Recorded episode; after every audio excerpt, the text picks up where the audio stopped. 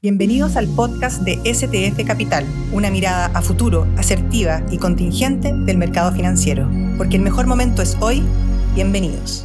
Mi nombre es Sergio Godoy, soy el economista jefe de STF Capital. Esta mañana el Instituto Nacional de Estadística publicó el dato IPC para el mes de octubre, el cual mostró una variación mensual de 0,5% y una variación interanual de 12,8%. Este dato fue menor que lo esperado, de acuerdo a los seguros de inflación y a nuestras propias expectativas, que era 0,9. La principal explicación del aumento de la inflación es básicamente alimentos, que ha sido un shock persistente que ha continuado. Sin embargo, existen elementos que muestran que la inflación subyacente, en particular servicios, está empezando a disminuir. Esto es muy interesante porque muestra que la ralentización de la economía está finalmente influyendo en la, inflación. De este modo, esperamos que el Banco Central mantenga la TPM en su reunión de diciembre y adelantamos la primera baja que sería al menos de 1% de mayo a abril del próximo año. Muchas gracias.